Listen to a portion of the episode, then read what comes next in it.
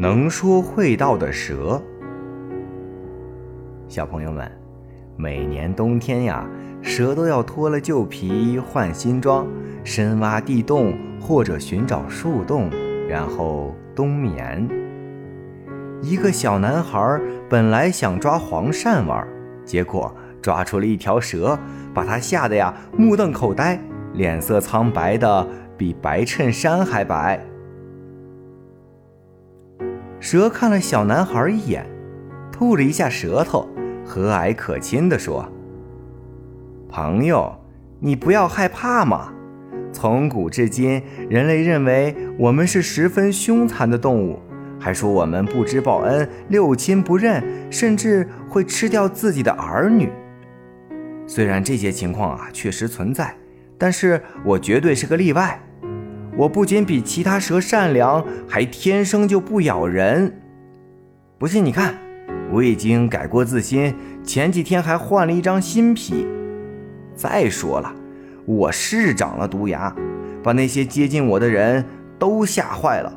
但是我的杀伤力，哎，远不如你们人类造谣者的舌头。造谣者仅凭恶毒的话语，就能把千里之外的人伤害。所以呀，你就啊不用再害怕我、提防我了。小男孩半信半疑，哆哆嗦嗦后退了一步。蛇把身子扭了几圈，就像立起来的弹簧，又哭丧着脸说：“哎呀，这大冬天的，你拆了我的房子，我该怎么办呢？我看。”你也是个善良的人，要是我被冻死了，你一定会伤心的。哎，要不这样，要不我就住到你们家里吧，我可以每天陪着你玩，到时候你就会知道我对你有多好。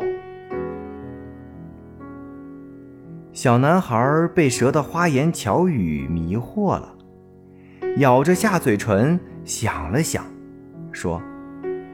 可是，可是，嗯，就算你说的都是真的，我也不能放心。还有，呃，我让你住到我们家里，呃，就会有其他的蛇也想住到我们家里。那样的话，我的家人是不会同意的。蛇拍着胸脯发誓说：“我真的是一条善良的蛇呀，就我自己住到你家，别的蛇。”我是不允许的，我说到做到。于是小男孩点头同意了。